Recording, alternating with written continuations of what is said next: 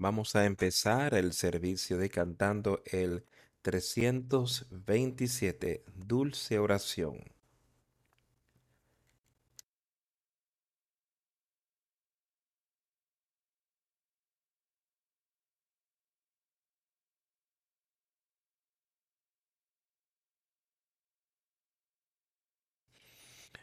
Dulce oración, dulce oración de toda influencia mundanal. Elevas tú mi corazón al tierno Padre celestial. O cuántas veces tuve en ti auxilio en toda tentación. Y cuántos bienes recibí mediante ti, dulce oración. Dulce oración. Dulce oración al trono excelso de bondad.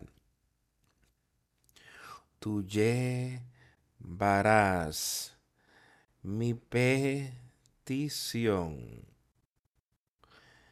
a Dios que escucha con piedad. Creyendo espero recibir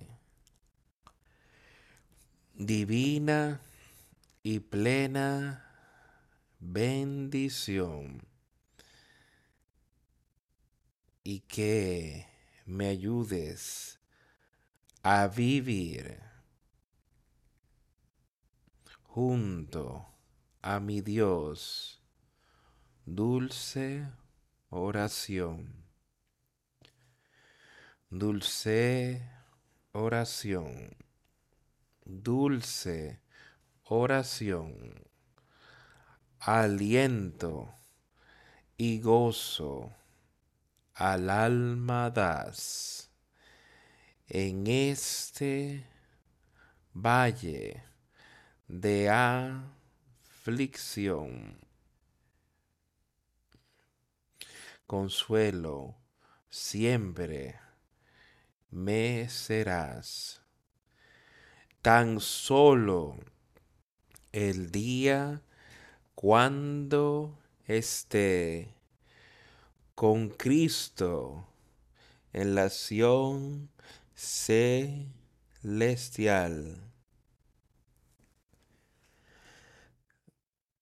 Entonces me despediré feliz de ti, dulce oración.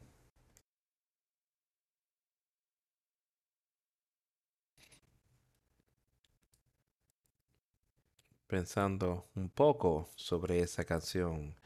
Qué maravilloso es que tenemos la oportunidad de ir a nuestro Señor en oración. Un tiempo de comunicándose, de comunicarse con. Pensamos mucho en eso. Quizás tengamos un amigo cercano, pero cuando nos sentimos decaídos, quizás disfrutamos escuchar a ese amigo, darnos un llamamiento y comunicar. O sea, déjanos hablar juntos y derramar nuestros problemas y quizás podemos recibir algún algo de aliento de alguien aquí en la tierra y esa es la oportunidad que tenemos con nuestro Señor y Salvador Jesucristo en todo momento y Él es un amigo, Él es el mejor de los amigos que podemos tener aquí en la tierra y que podemos ir a Él en cualquier momento y derramarles nuestras almas a Él y Él ha prometido que le escuchará, Él nos oirá. De manera que pongamos nuestra fe y confianza en Él. Dice que yo veo y tomo mi vuelo.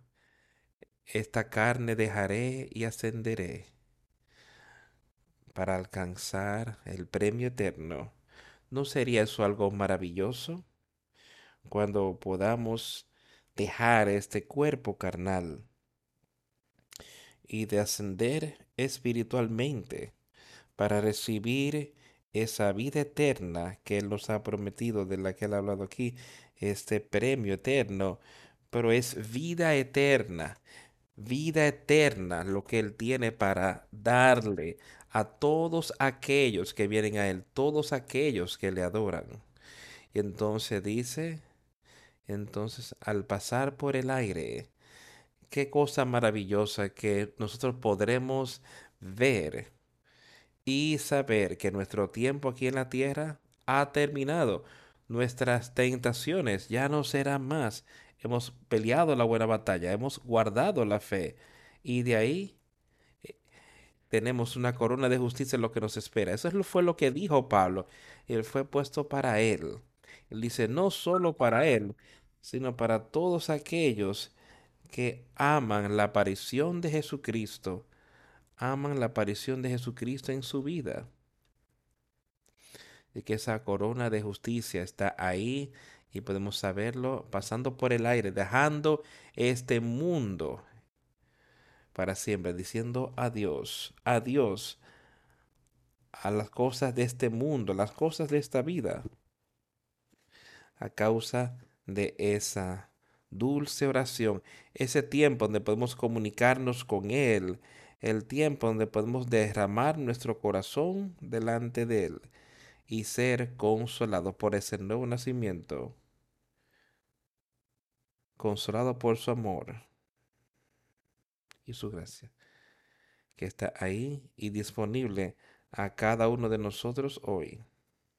De manera que recordemos estas cosas, veámonos animados pero también animados en esto, que las cosas de las que hemos leído, me parece que la semana pasada y otros recientemente, sobre cómo Él nos pide que vivamos nuestra vida conforme a cómo Él quiere que sea vivida. No saliendo a simplemente intentar intentar entretener esta carne en cada situación que podamos, sino estando listos y dispuestos a dejar a un lado las cosas de este mundo, de manera que podamos alcanzar la vida eterna por Jesucristo nuestro Señor. Esa debería ser nuestra meta de cada uno en esta mañana. ¿Qué puedo hacer yo para acercarme más a nuestro Salvador Jesucristo? ¿Cómo podemos acercarnos más al, en vez de, déjame ver qué yo puedo hacer o cómo yo puedo participar más en las cosas del mundo? Mejor sería, ¿cómo yo me puedo acercar más a Jesucristo? Porque eso es lo que va a contar al final. No va a contar cuánto he hecho o dónde he estado o lo que puedo ver o lo que he logrado aquí en la tierra. Sí, hay ciertas cosas que tenemos que tener para tener vida aquí en la tierra, para sostener eso y cuidar de nuestra familia, pero primeramente debería ser cómo yo puedo acercarme más a Él en todo lo que hacemos, dejando que eso sea lo más importante en nuestra vida y dejar que eso brille cada día para que así podamos acercarnos más a Él. Y oye esas palabras de ese último día entrar, entra en vuestro reino, oh buen siervo y fiel. Y todos podemos tener esto porque es una promesa de Jesucristo, donde Él dice que aquellos que me buscan, encuentra. De manera que pongamos esto primero en nuestras vidas hoy. Al, empezamos este servicio hoy a nuestra fe y confianza en Él, en Jesucristo. Vamos a leer un poco en esta mañana en Mateo. Esto sería el capítulo 18 de Mateo.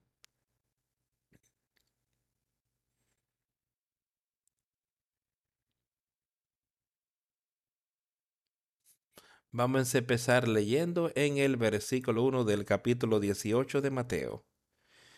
En aquel tiempo los discípulos vinieron a Jesús diciendo, en aquel tiempo los discípulos vinieron a Jesús diciendo, ¿quién es el mayor en el reino de los cielos? Y llamando a Jesús a un niño, lo puso en medio de ellos. Ahora, quizás había algo de controversia allí en algunos de estos hombres.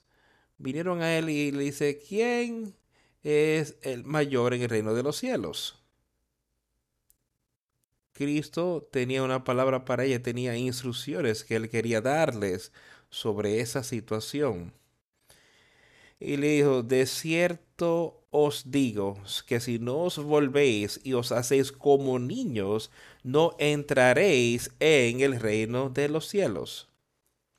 Yo quiero que todos recordemos, estas son palabras que Jesucristo le habló a sus discípulos, a las personas que venían a oír su palabra en aquel día y a saber cómo su obra estaba siendo realizada aquí en la tierra y lo dejó bien claro.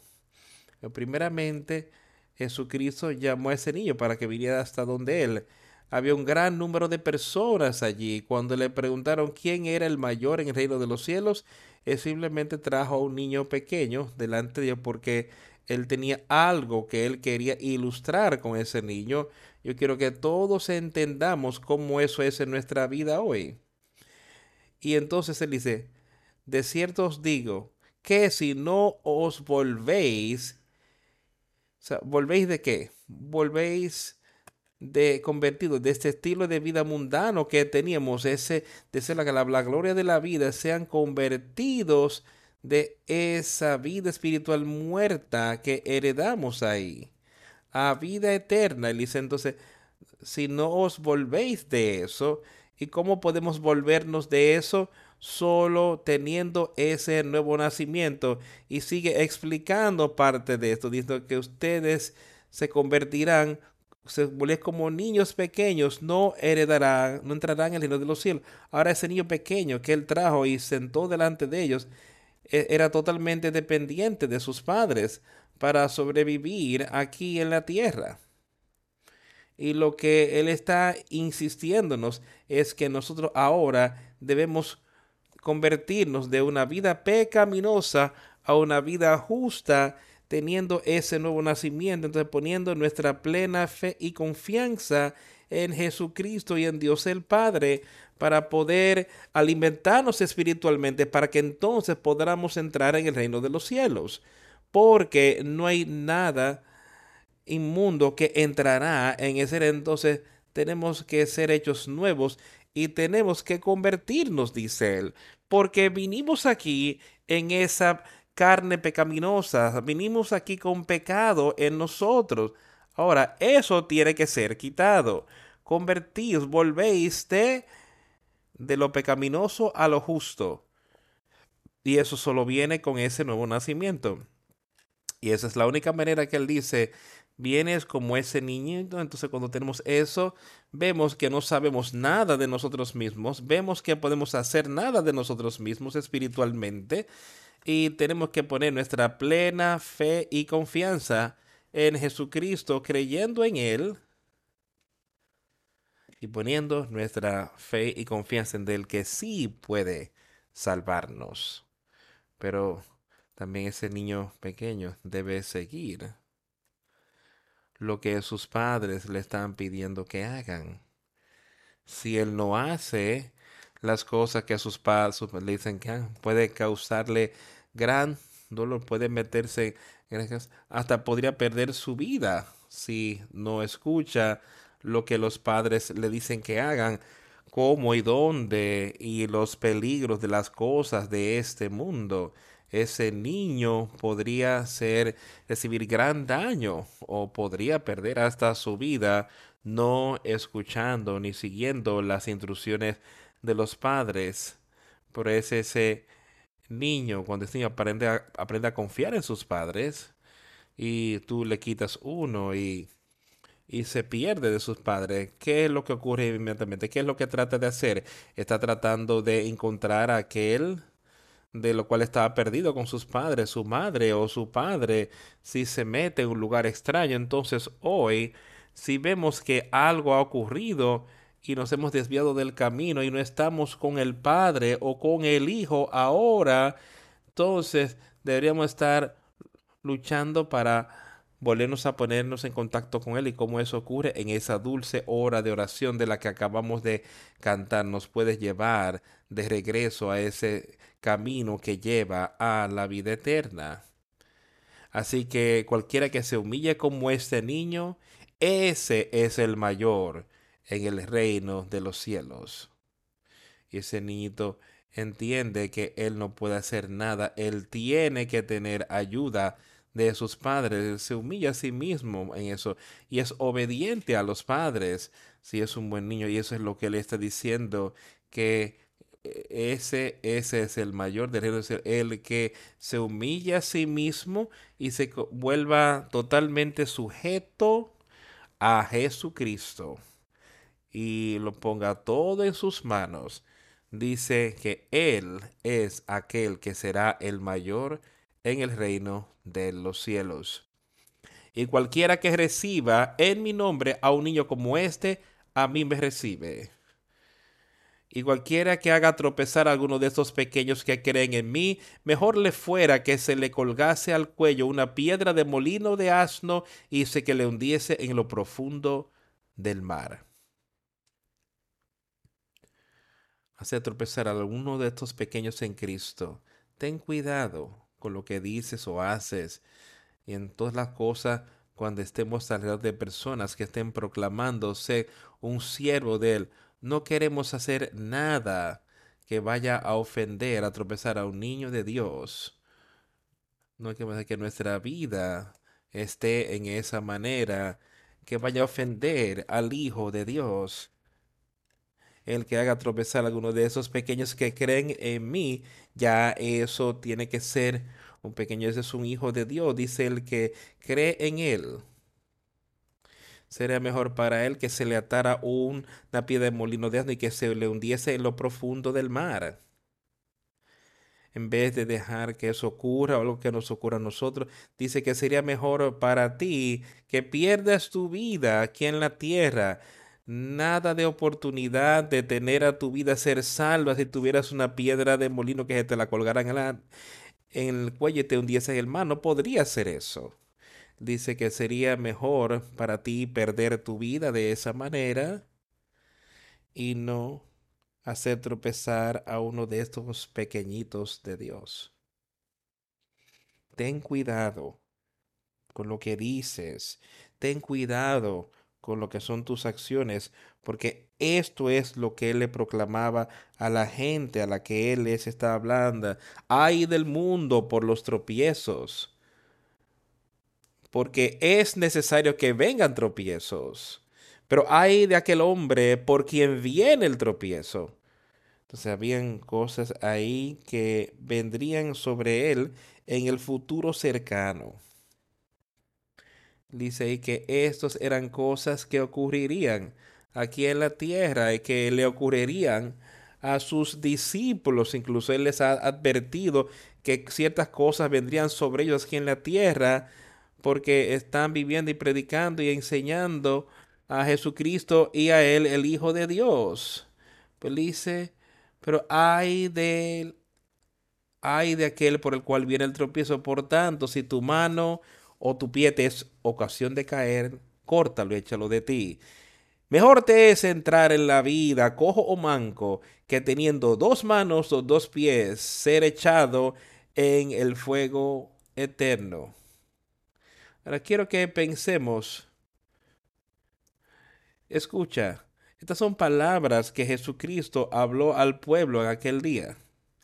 Así es como Él quería que nosotros entiendamos cuál importante era de quitar todo nuestra vida que pueda dañarnos en nuestro camino a la vida eterna. Así es lo importante que ahora escuchemos esto otra vez y leámoslo.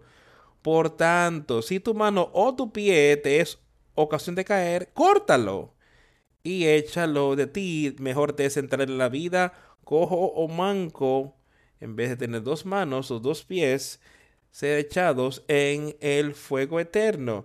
Ahora pensamos en estas cosas como la parte natural y él estaba relacionándolo con eso para que nosotros pudiésemos entenderlo un poco mejor.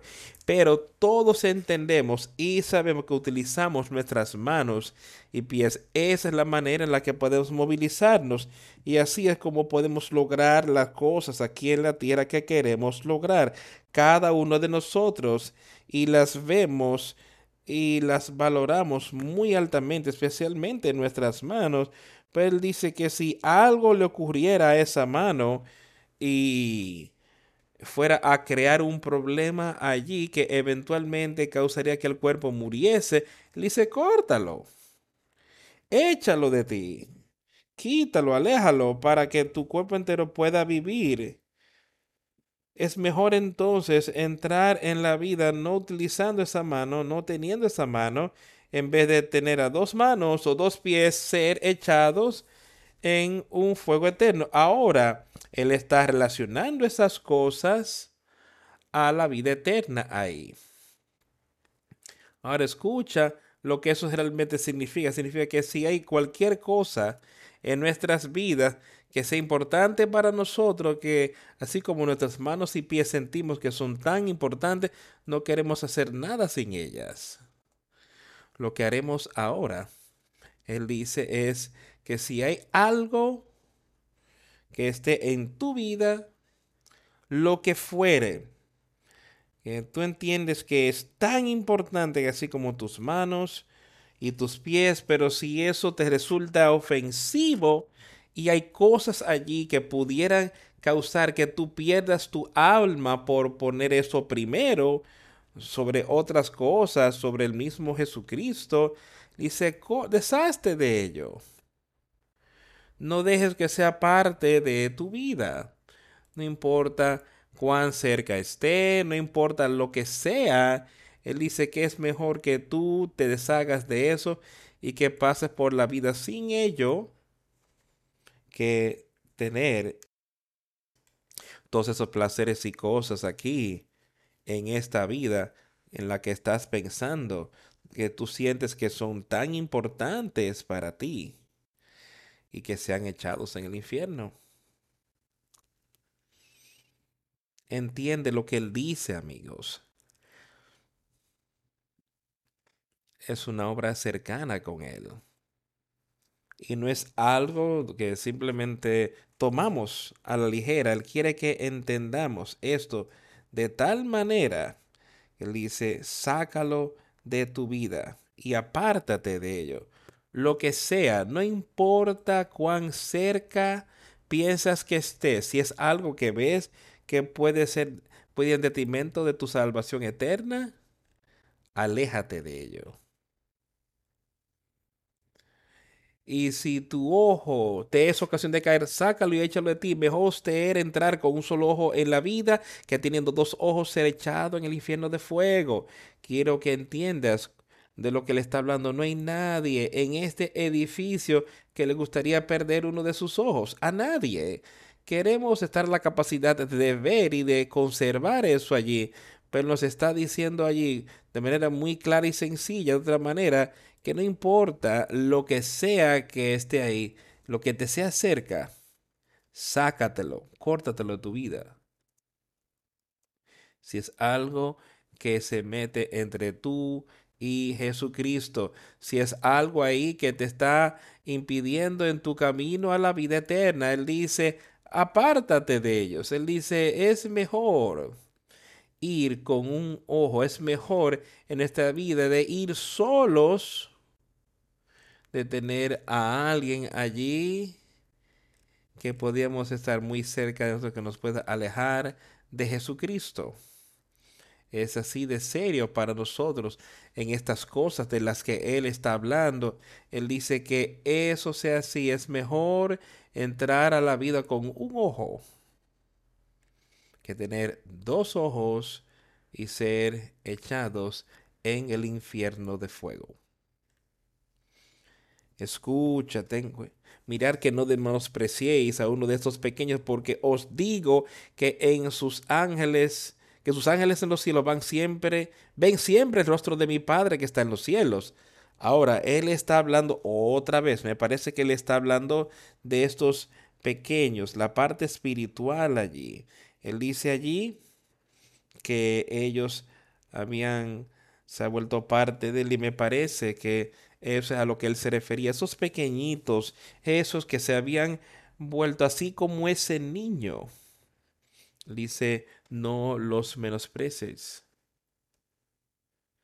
sino que ten un amor, ten amor y misericordia por toda la humanidad y por aquellos que confían en Él, que en los cielos los ángeles siempre ven el rostro de mi Padre que está en los cielos, porque el Hijo del Hombre ha venido para salvar lo que se había perdido. Eso es una promesa, amigos. Eso es lo que Jesucristo estaba diciendo aquí, diciéndole a sus discípulos, a sus seguidores, seguidores de aquel tiempo.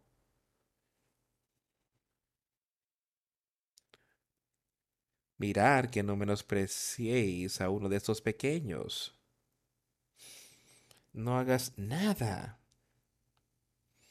que le pueda hacer daño a alguien en ese camino a la vida eterna.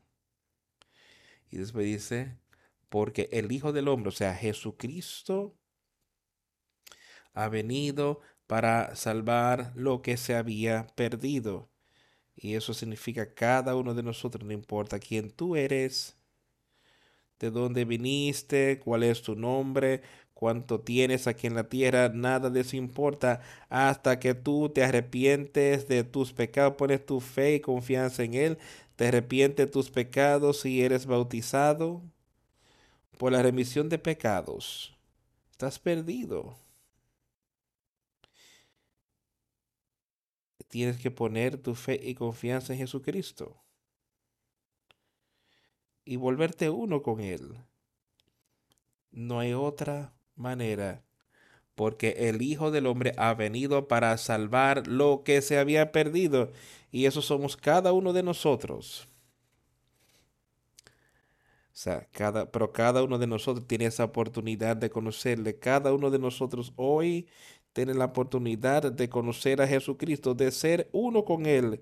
Y si somos uno con Él, seremos uno con su pueblo aquí en la tierra. Y estemos orando y rogando, estemos rogando que Él nos muestre cómo podemos comportarnos, cómo podemos animar a otros, cómo podemos llenar estos asientos y ayudar a personas a entender más y más acerca de Él y tener vida eterna. Él vino para salvar a los que se habían perdido. ¿Cómo podemos lograr que las personas entiendan cómo? O sea, primeramente, nosotros tenemos que estar seguros que nosotros entendemos eso. Y es solamente un camino y eso es por Jesucristo. ¿Qué os parece si un hombre tiene 100 ovejas y se descarría una de ellas? ¿No dejará las 99 y va por los montes a buscar la que se había descarriado? Este es el amor de Dios, el amor de Jesucristo. Está dándonos otro ejemplo aquí sobre un pastor, sobre cómo él quizás sale al desierto, a las montañas, donde sea. Él tiene 100 ovejas, una se descarría, pero él tiene un amor tal por esas ovejas que él va a dejar las 99 allí para ir a buscar la que se había descarriado y traerla otra vez al redil. Se ha descarriado y, y no deja las 99 y va por los montes a buscar la que se había descarriado y si acontece que la encuentra, de cierto os digo que se regocija más por aquella que por las 99 que no se descarriaron. Él dice, yo vine a salvar a los perdidos del mundo. Yo no vine por los justos. Dice, yo vine a salvar a los perdidos. Y eso es a lo que él se está refiriendo, que ese es el amor que él tiene, que él irá y buscará, no importa, Él hará todo lo que Él pueda, todo lo que sea posible.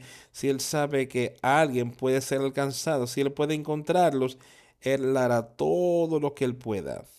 Y ya depende de ellos si aceptan, lo aceptan o no. Dependen de él si, si nuestra fe en Jesucristo y decidimos si Él es nuestro Salvador y nosotros debemos poner nuestra fe y confianza en Él.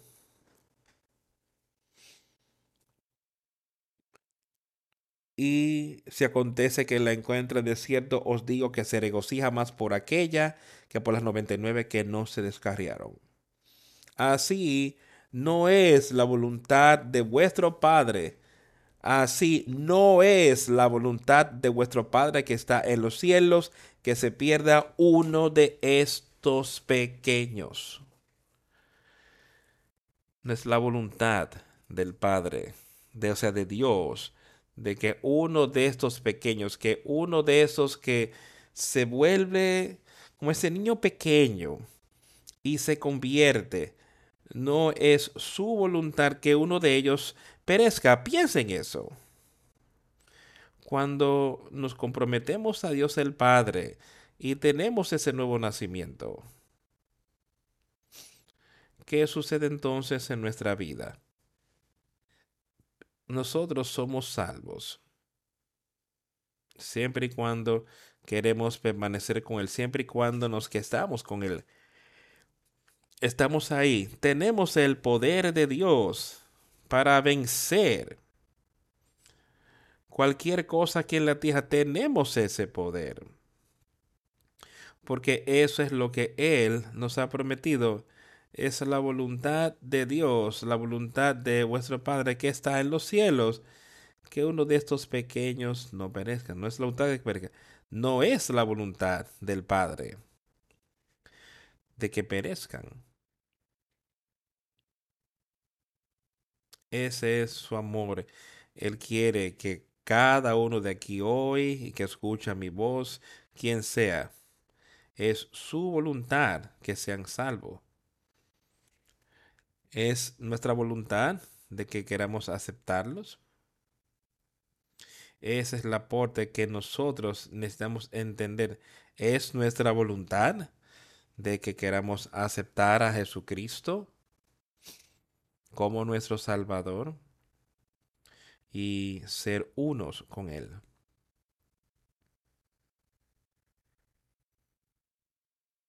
Por tanto, si tu hermano pega contra ti, ve y repréndele estando tú y él solos. Si te oyere, has ganado a tu hermano. Y esta es una manera, esta es la manera en la que debemos actuar unos con otros. Ten cuidado con lo que hacemos. Jamás queremos estar involucrados en tener que ir a, de ir a chismearnos si tu hermano peca contra ti. Ve. Y dile, repréndele estando tú y él solos. Y si te oyere, has ganado a tu hermano.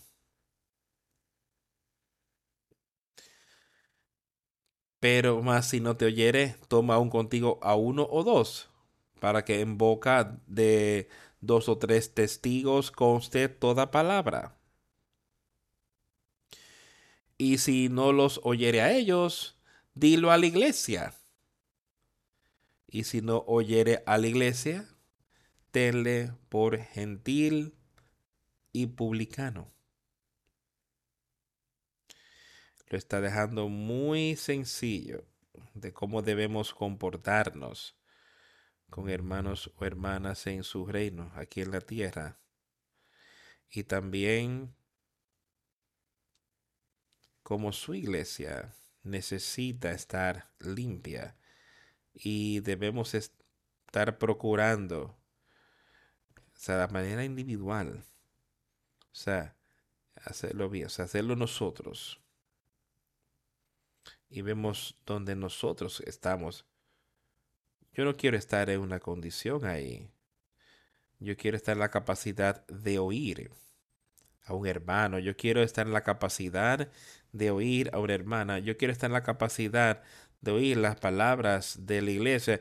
Yo quiero estar en la capacidad de oír primeramente, más que nada, las palabras de Jesucristo nuestro Señor y Salvador y dejar que Él escriba sus palabras en mi mente y en mi corazón para ponerlas ahí de manera que yo pueda escucharlo a Él y dejar que el Espíritu me dirija en todo lo que yo diga y haga. De cierto os digo que todo lo que atéis en la tierra será atado en el cielo y todo lo que desatéis en la tierra será desatado en el cielo. Otra vez os digo que si dos de vosotros se pusieren de acuerdo en la tierra acerca de cualquier cosa que me pidieren, les será hecho por mi Padre que está en los cielos. Estas son palabras que Jesucristo ha escrito, que le ha dicho a la gente y la mandó a escribir para que pudiésemos oír y que tengamos confianza en ellas. Y si hay cosas aquí que van de acuerdo con Él y como yo veo esto es que si hay dos que están ahí y están de acuerdo en la tierra en respecto a alguna cosa que pidan.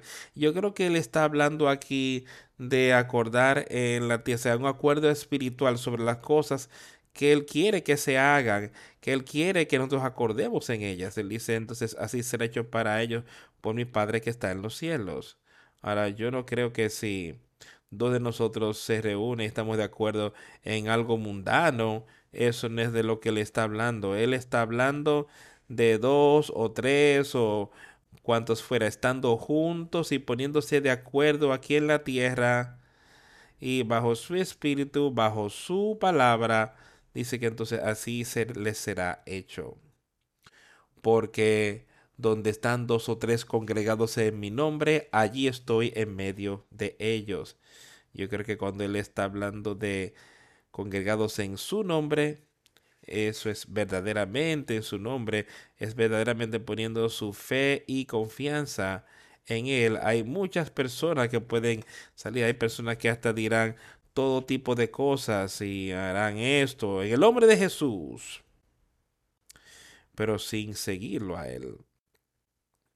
Y él está hablando de cosas aquí que nosotros que dicen que nosotros tenemos que poner nuestra fe y confianza donde dos o tres se congregan en su nombre, con su espíritu morando en ellos. Así es como yo lo veo. Allí estoy yo en medio de ellos. Y cuando Él está en medio de ellos, esa obra permanecerá. Y yo sé que yo he visto su obra aquí en la tierra y como su obra permanecerá si ponemos nuestra fe en ella. Y entonces si nosotros dependemos de Él, así permanecerá y nosotros entonces podemos alcanzar la victoria. Entonces se le acercó Pedro y le dijo, Señor, ¿cuántas veces perdonaré a mi amado que peque contra mí hasta siete? Ahora Pedro tenía preguntas aquí. Dicen, entonces, has dicho todas estas cosas y nos has dicho lo que debemos hacer. Ahora, si mi hermano viene y pega contra mí, hace cosas en contra de mí, y yo lo perdono. ¿Con qué frecuencia debería hacer eso? Y eso podría estar en la vida de algunas personas hoy, en la vida de algunas personas. ¿Con qué tan frecuente debería perdonarlo? Si hermano viene y hace algo en contra de mí, yo quiero que escuchemos con cuidado lo que nuestro Señor quería darle, lo que nuestro Señor le dijo a él. Y Jesús le dijo, no te digo que hasta siete, sino hasta setenta veces siete. Pedro utilizaba esos números. ¿Lo pregunto solo siete veces? Entonces, ¿qué dijo Jesús? No te digo hasta siete, sino aún hasta setenta veces siete. Setenta veces siete, lo que significa cuántas sean. Yo no creo que él quería decir simplemente que 490, eso sería siete veces por 70. Yo no creo que si él dijo que salir y se le hizo 491. No, lo no los perdones después de eso. Eso no era para nada lo que él quería decir. Él solo quería decir que siempre perdona. No importa cuándo, qué, cuándo sea. Si alguien hace, te hace algo malo y viene y pide perdón, Entonces es tu deber perdonar. Y Él les da ejemplos aquí de algunas cosas. Y yo quiero que todos escuchemos con cuidado lo que Él quería decir al respecto. Porque cada uno de nosotros ha podido recibir ese nuevo nacimiento hoy. Cada una de esas personas ha sido perdonado de la peor deuda que podrías deber. No importa si debieras millones de dólares aquí en la tierra eso no sería una deuda mayor que ese pecado en el cual naciste, sino que hay uno, Jesucristo, que quitará eso, esa gran deuda. Él la saldó en la cruz.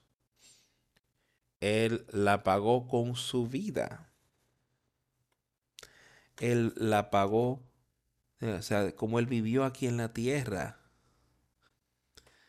y Él venció todas las cosas para que tú y yo hoy pudiésemos tener ese nuevo espíritu, tener ese nuevo nacimiento, como entonces podemos tener esa vida eterna en nosotros.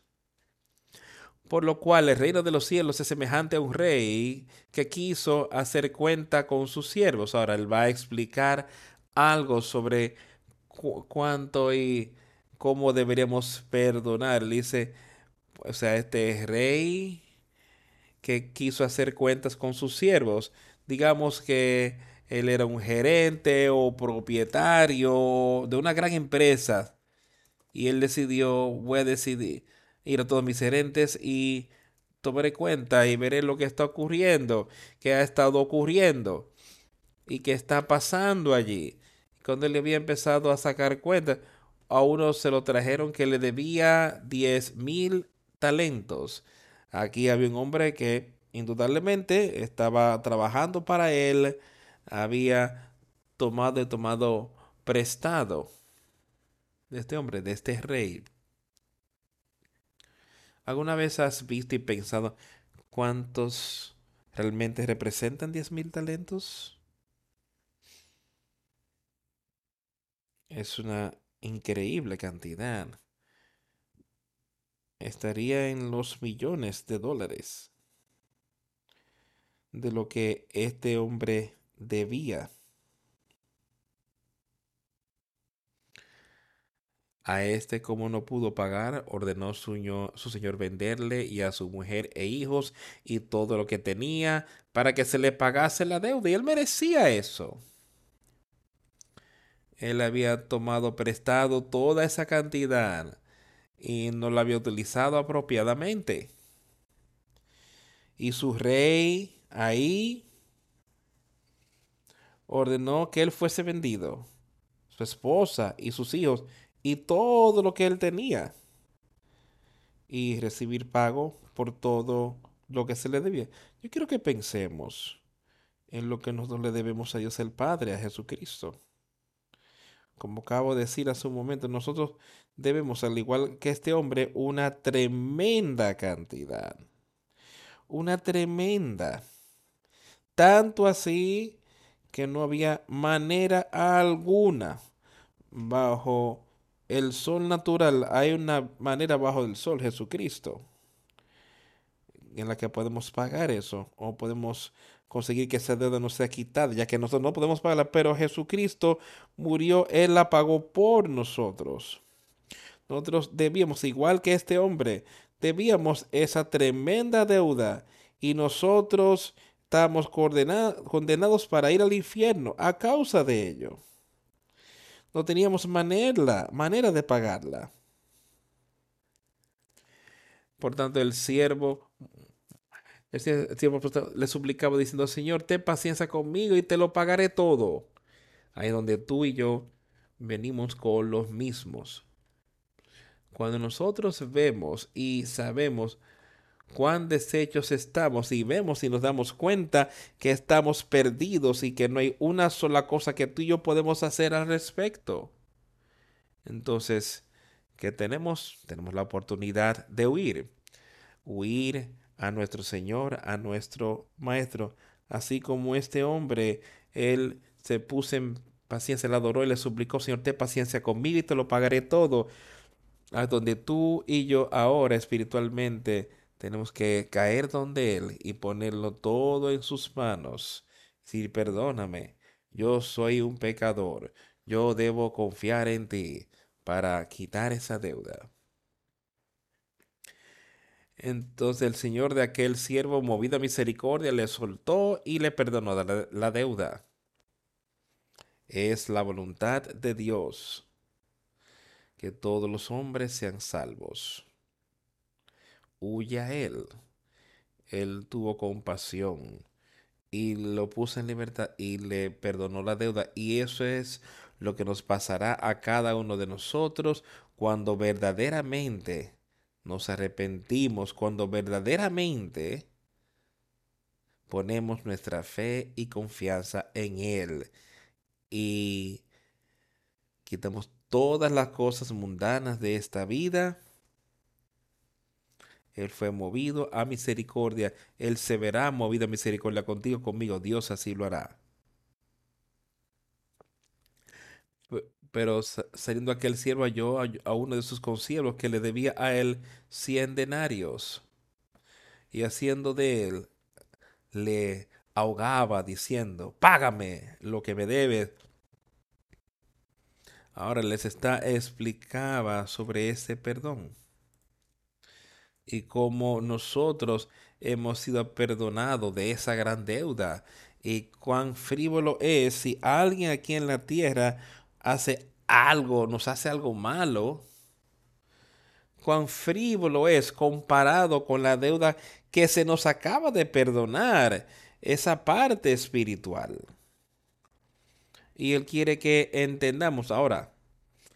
Acabamos de ser perdonados, como dije, la mayor deuda que pudiésemos tener. Este hombre, a este hombre le habían perdonado esta deuda de millones. Aquí sale este hombre con, este hombre que le debía unos pocos denarios y le asió de él, o sea, por la garganta, diciéndole, págame lo que me debes. Él acaba de ser perdonado. Se le acaba de perdonar una gran cantidad. Entonces, este, esta pequeña cantidad, creo que he leído que esto equivaldría quizás a una millonésima parte de lo que se le había perdonado. Y pensamos en algo frívolo, alguien, algo que quizás alguien nos hizo y nos mantenemos rehenes cuando Dios nos perdonó la mayor deuda que tú pudieras deber. Y por eso es queríamos que nos viésemos y entendiéramos cuán injustos son los hombres y cuán justo es Dios.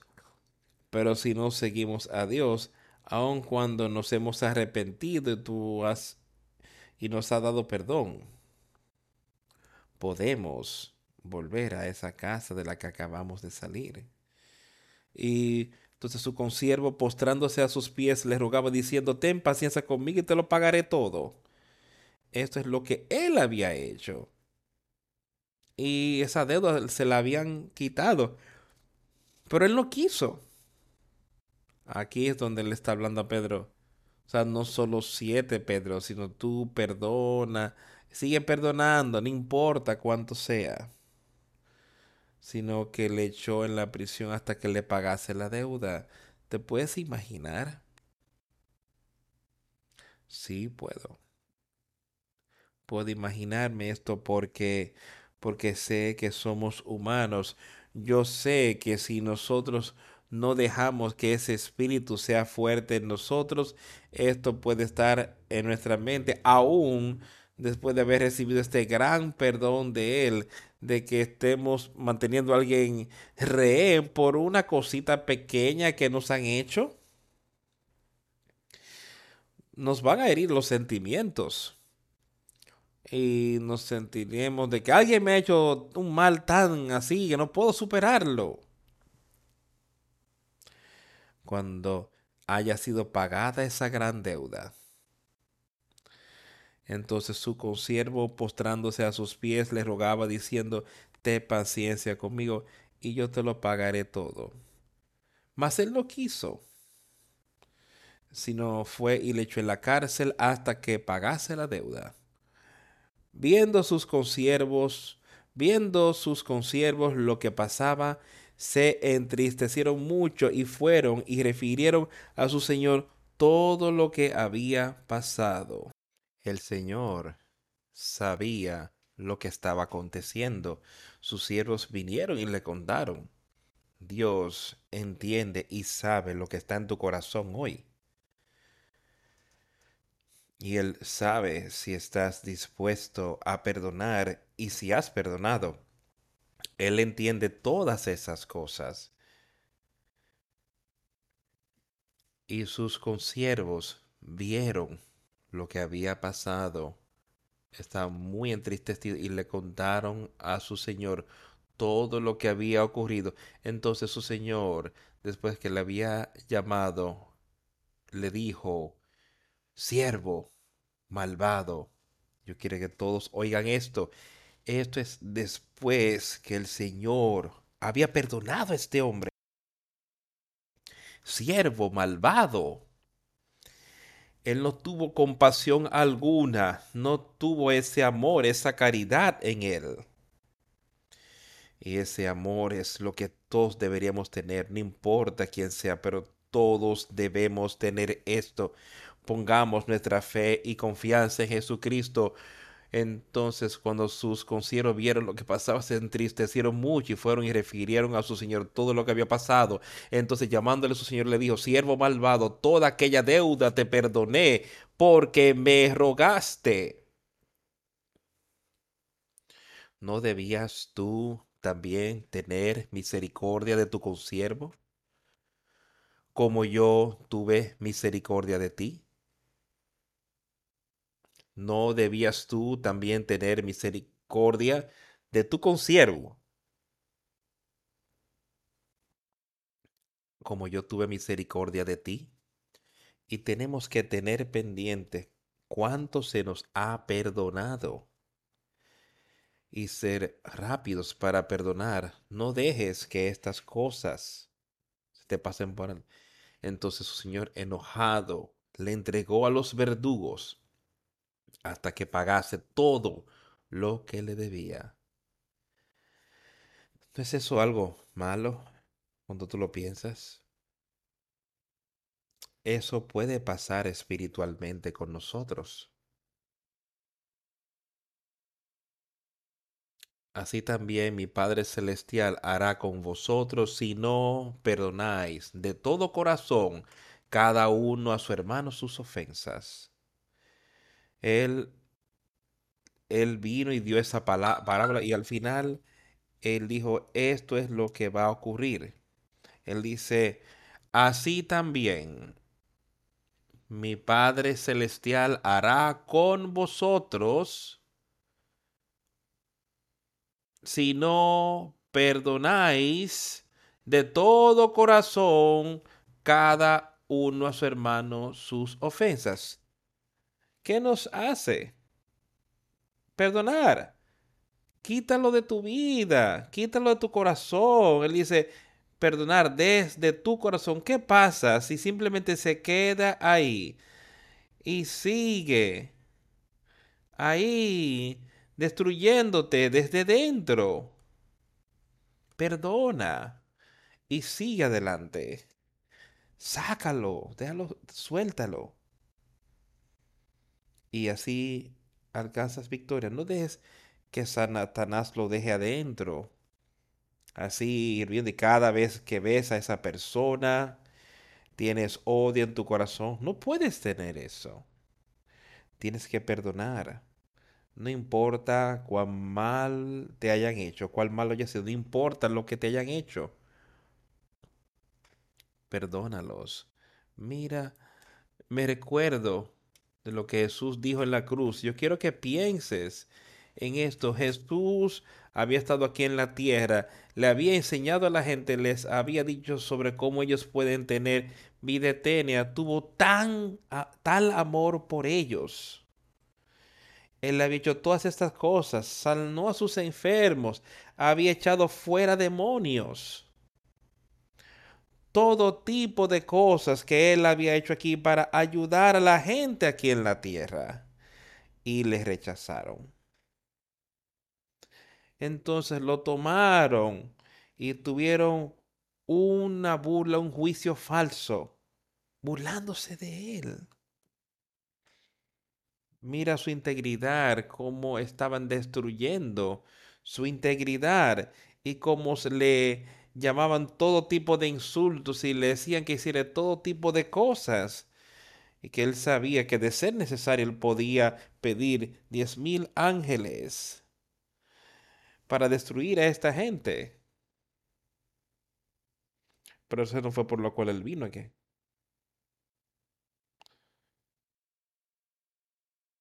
Aquí, para que podamos tener vida. Y después fue golpeado severamente casi hasta morir. Después fue llevado y clavado a la cruz. Todas estas cosas fueron hechas contra Jesucristo. ¿Y cuáles fueron sus palabras en la cruz? Padre, perdónalos porque no saben lo que hacen. Ese es el Espíritu, ese es su poder, el poder de Dios de hacer eso. Eso es lo que Él nos está diciendo, que tenemos que tener esa misma mente. No importa. Nunca. O sea, yo no creo. Yo sé que nunca tendremos, nunca nos vendrá sobre nosotros más lo que a Jesús le vino. Sabemos que eso nunca será y Él pudo perdonar. Entonces yo sé que no hay nada que pueda venir sobre nosotros. Y nosotros podemos tener aún así el mismo poder sobre este cuerpo y sobre el pecado que Él tuvo. El poder de Dios. Si verdaderamente ponemos nuestra confianza en Él podemos vencer. Así también mi Padre Celestial hará con vosotros si no perdonáis de todo corazón cada uno a su hermano sus ofensas. Yo quiero que recuerdes de corazón que Jesucristo estaba colgando ahí en esa cruz y estaba ahí mismo el que estaba a su lado. Se arrepintió y sus pecados fueron perdonados por Jesús. Y él dice Jesús a él, hoy mismo estarás conmigo en el paraíso. Ese es el amor que él tenía. Y ese es el amor que Él nos está diciendo que debemos tener. Fe en Jesucristo, esperanza de vida eterna amor, ese amor de caridad puro de parte de Dios el Padre, todos los hombres, sobre todas las cosas aquí en la tierra. Y la única manera en la que podemos tener eso es en ese nuevo nacimiento. Entonces recibiremos esa caridad, ese amor de Dios, ese nuevo espíritu. Y eso lo cubrimos una y otra vez. Y quiero que todos lo entiendan. No hay manera en la que puedas entrar al reino de los cielos, sino por Jesucristo, y aceptándolo a Él, y siendo una con Él aquí en la tierra. Aconteció que cuando Jesús terminó estas palabras, se alejó de Galilea y fue a las regiones de Judea, al otro lado del Jordán, y le siguieron grandes multitudes y los sanó allí. Y yo ruego y oro y quiero que cada uno de nosotros, que todos estemos rogando y orando, que las personas puedan ver y entender, que grandes multitudes puedan seguirle a Él, que puedan ver y saber que Él es el Salvador. Y animémosle a seguirlo a Él. Que lo siga a Él entonces vinieron a los fariseos tentándole y diciéndole, ¿es lícito al hombre repudiar a su mujer por cualquier causa? Y aquí, donde sea que iban, básicamente esta gente que se sentían que en su justicia, en su santurronería, que tenían ciertas cosas que ellos querían tratar de hacer para atrapar a Jesús. Y él dice, le dicen, ¿es lícito al hombre repudiar a su mujer por cualquier causa? O sea, está bien de sencillamente tener un esposo y después divorciarla y buscar otra por cualquier causa, por lo que fuese. Él respondiendo les dijo, estas son palabras de Jesús. ¿No habéis leído que el que los hizo al principio, varón y hembra los hizo? Otra vez, recuerda, mira en el mundo hoy y mira cómo es, se está tratando de derribar eso, se está tratando de mostrar de que esta no es la verdad, se está tratando de mostrar que estos no son ellos, pero estas son palabras de Jesucristo. Y yo le creo a él, él estuvo ahí con su padre. ¿No habéis leído que el que los hizo al principio, varón y hembra, los creó? Pues él hizo hombre y después hizo a la mujer. Y la hizo a ella de la costilla que él tomó allí de Adán varón y hembras. Y dijo, así que por esta causa un hombre dejará a su padre y a su madre y se unirá a su mujer y los dos serán una sola carne. Así es como Dios ha establecido su familia para ser aquí en la tierra. Así es como Él hizo que el hombre fuera varón y hembra para que viviera junto con ella y que sea una familia. Que se unirá a su mujer y que serán una sola carne. Él no dijo hombre y hombre o mujer y mujer. Él dijo varón y hembra, hombre y mujer. Estas son las palabras de Dios. No dejes que nadie trate de convencerte de algo diferente. Y a los jóvenes, de edad quien sea, eso está generalizándose hoy en todo el mundo, tratando. O Satanás no está haciendo nada más, sino tratando de lograr que las personas crean que hay algo diferente, que Dios no creó esto de esta manera, que Él creó el amor y que no importa cómo tú amas, eso es solamente una mentira del mismo infierno que Él creó. Él creó varón y hembra y donde ya no somos dos, sino una sola carne. Por tanto, lo que Dios juntó, no lo separe el hombre.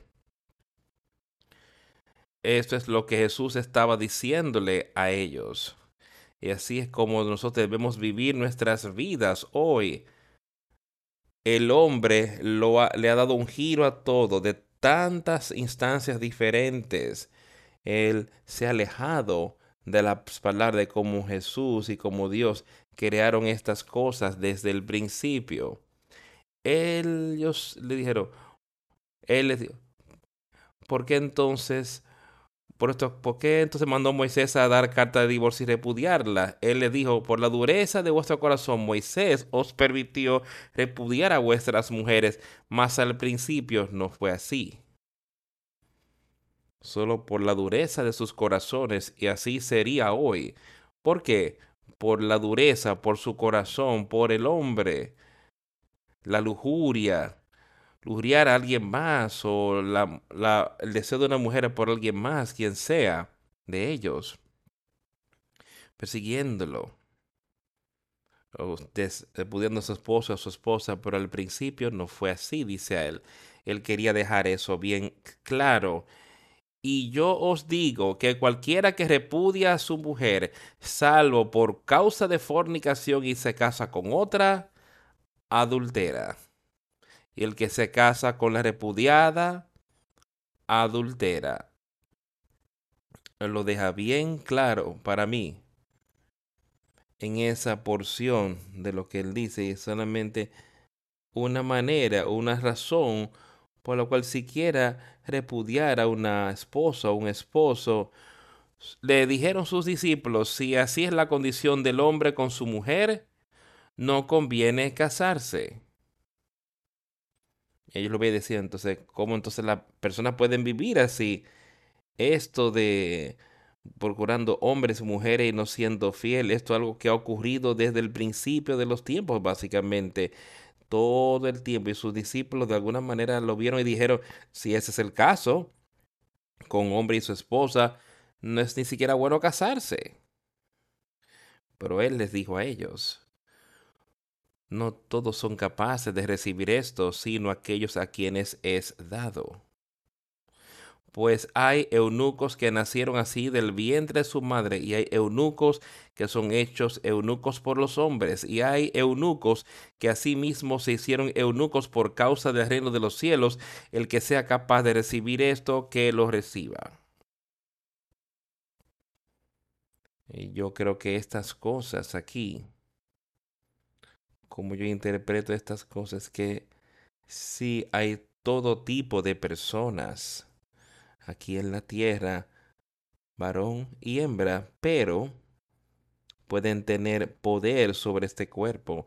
Pablo habla de esto en algunos de sus escritos, que entonces podamos tener poder sobre nuestros cuerpos aquí en la tierra y deberíamos utilizarlo para la gloria y la honra de Dios, no por los deseos de la carne, sino que aquel que es capaz de recibirlo, que lo reciba.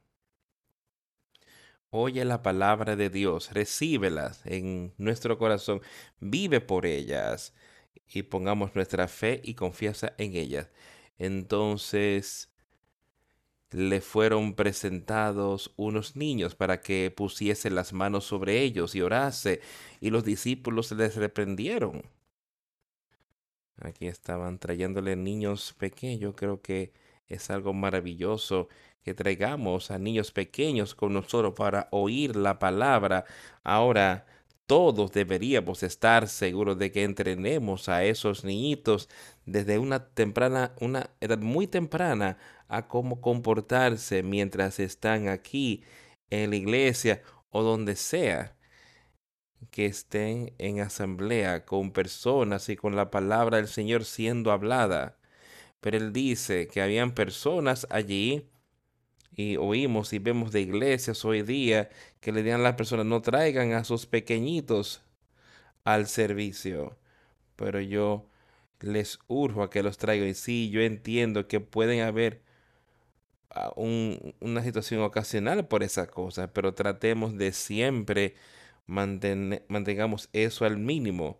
Pero siempre deberemos estar pensando en qué podemos hacer para traer a nuestros pequeñitos y enseñarles y criarlos y, alimentarlos en, en, la, en la amor y amonestación de Dios el Padre y de Jesucristo nuestro Señor. Dejar a los niños venir a mí y no se lo impidáis, porque de los tales es el reino de los cielos. Y habiendo puesto sobre ellos las manos, se fue de allí. Y otra vez esto vuelve a lo que leíamos antes, que su reino, que debemos ser como ese niño pequeño, dependiente de Jesucristo, así como un niño depende de sus padres, debemos ser de esa manera también.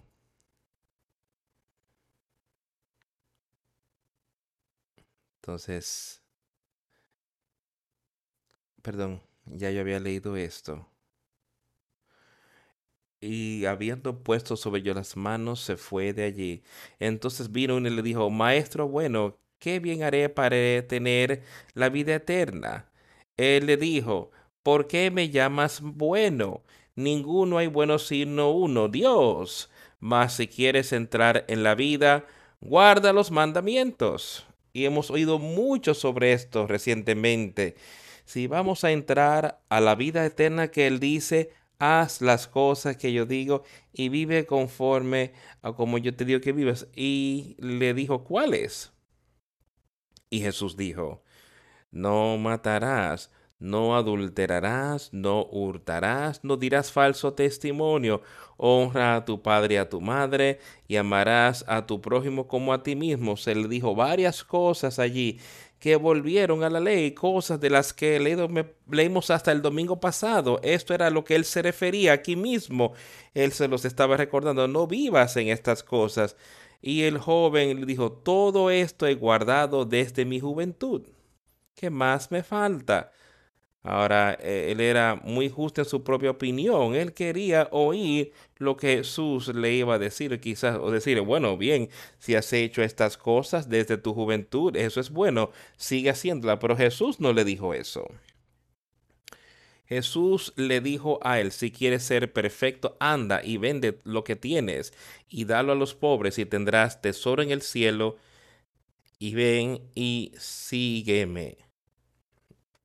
Oyendo el joven esta palabra, se fue triste porque tenía muchas posesiones. Ahora eso puede ser así en nuestra vida. ¿Qué te estorba a ti? ¿Qué evita que tú aceptes a Jesucristo? ¿Qué es lo que evita que tú tengas vida eterna? Este joven quería saber lo que él podía hacer para tener vida eterna. Jesús le explicó algunas de las cosas y le dijo, sí, yo he estado viviendo de esta manera. O sea, guardar mis mandamientos. ¿Cuáles? Pero entonces Jesús le dijo algo más y quizá podíamos estar viviendo, tú podrías estar viviendo una buena vida moral. Pero estás dispuesto a poner tu vida en sus manos y dejar entonces que Él te dirija a ti desde ese momento en adelante. Eso es lo que Jesús le decía a este hombre. Oh, toma, deshazte de todas tus cosas mundanas, aquellas que adoras. Y eso es lo mismo para nosotros hoy. Él nos dice, deshazte de todas las cosas mundanas que tú adoras, que tú pones por encima de Él.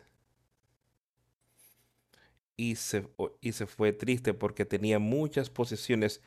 Te vas hoy triste porque hay cosas en tu vida que tú no quieres dejar, aun cuando tú sabes que deberías. hay cosas que todavía están ahí, de lo contrario, eso es maravilloso. Y seamos una con Él, uno con Él. Y saquémoslas. Y así alcanzaremos victoria en Jesucristo. No seamos como este joven,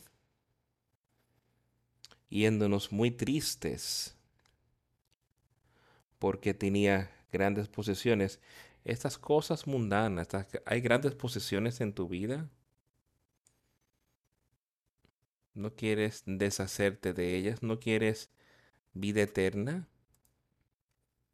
Oigamos su palabra y sigámosle y animémonos los unos a los otros y así tendremos victoria. Vamos a concluir el servicio cantando el 341. Pues la noche viene.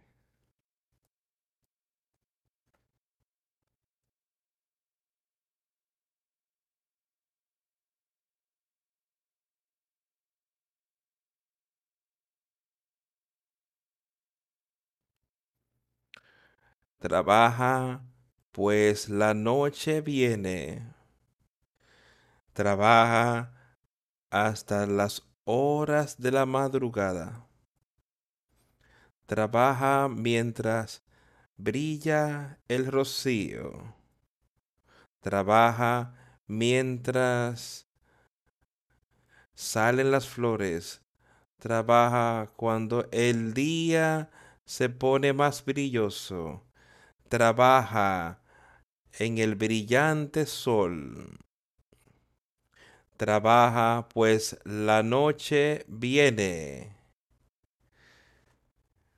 Cuando ha concluido el trabajo del hombre. Trabaja, pues la noche viene. Trabaja por el soleado mediodía llena las horas más brillosas con labor. El descanso viene seguro y pronto. Concédele a cada minuto que vuela algo a tener pendiente, pues trabaja, pues la noche viene cuando haya cesado la obra del hombre. Trabaja, pues la noche viene bajo los cielos soleados, mientras sus mientras siguen brillando sus matices, trabaja, pues la luz solar se va rápido. Trabaja hasta que se vaya el último rayo de luz, hasta que se haya ido para brillar nunca jamás. Trabaja mientras mientras la noche llega y oscurece, cuando haya cesado la obra del hombre.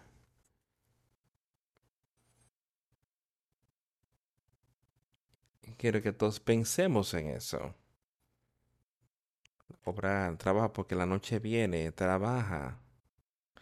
Porque ese día de rendir cuentas viene.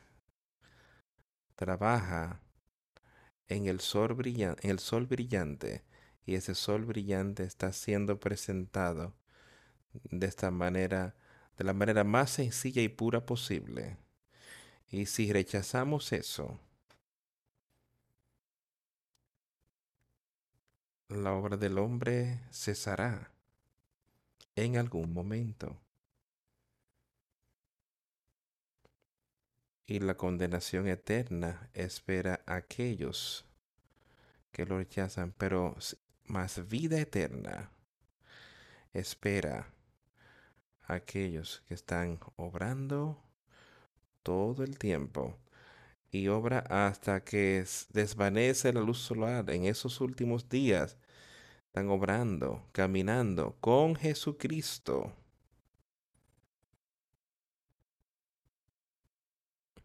Trabaja mientras la noche ocurece. Cuando la obra del Señor haya terminado. Oremos. A Dios el Padre.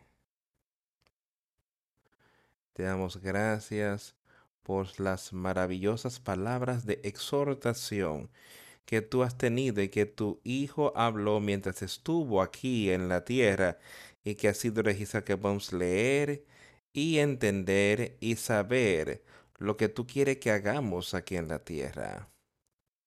Pero más que nada, que debemos aceptar a Jesucristo y poner nuestra fe y confianza ahí. Y yo sé que así podemos alcanzar victoria y que podemos tener poder sobre esta carne y sobre las cosas de este mundo y estar listo para darles lo que fuese necesario. Pedimos que tú nos guíes y nos dirijas que nos llenes con tu espíritu, tu amor, tu misericordia, y te damos gracias por ello. Y te pido que seas con aquellos que están teniendo dificultad en el día de hoy, que pueden abrir su corazón y mostrarnos lo que podemos hacer para animarlos a ellos y cómo podemos animar a otros. Y Dios, si hay alguna manera en la que podemos darle gran avivamiento a este muéstranos cómo. Pedimos estas cosas todas en el nombre de Jesús. Amén.